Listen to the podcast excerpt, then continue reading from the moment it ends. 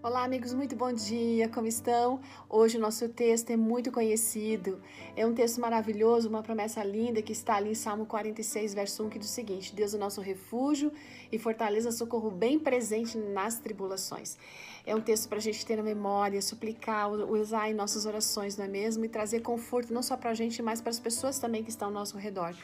A meditação foi escrita pela nossa amiga Raquel de Macedo Faria Ladeira. Gente, ela é musicista, enfermeira, também é pedagoga e trabalhou durante muito tempo na escola adventista como professora de música, né? E ela vem usando esse texto por causa de uma experiência que ela e a amiga Elisa viveram. Elas tinham saído de um ensaio do coral e a Elisa deu uma carona para Raquel e daí eu acho que até que deve ter chegado por ali, só que é, elas pararam o carro, então ficaram conversando e nisso, gente, é só sentir assim uma pancada muito forte, um empurrão assim, sabe? Um carro, uma moto havia batido na traseira do carro da Elisa. Aí elas desceram rápido, era uma moça bonita, que bem vestida, que estava ali, que não tinha visto o carro vermelho da Elisa. Bom, ela, aquela menina começou a passar mal, dizia que ia morrer pelo mal-estar que ela sentia.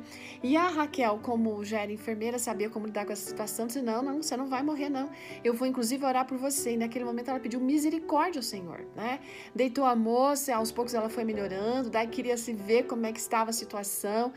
Enfim, o fato é que ela pediu gelo porque estava cheio de hematomas. A Raquel foi atrás de gelo e quando voltou, gente, ainda o socorro não tinha chegado, mas os curiosos sim, alguns familiares também e a polícia também.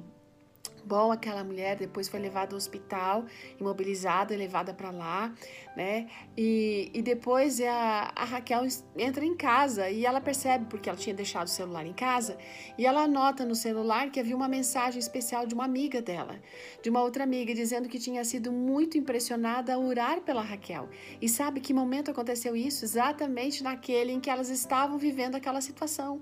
Isso fez com que a Raquel se sentisse assim muito é, atônita, sabe? E falei assim, e agradecida a Deus, mas uau! Gente, isso impressionou de tal maneira que ela e Elisa começaram a orar por aquela pessoa que havia batido no carro delas é, no carro da Elisa. Foram no hospital, visitaram, descobriram que ela tinha quebrado a bacia, descobriram também que aquela mulher já tinha um filho que pertencia à igreja. Aí convidaram a menina, que era menor, para participar da escola que estão de férias. A menina foi, amou.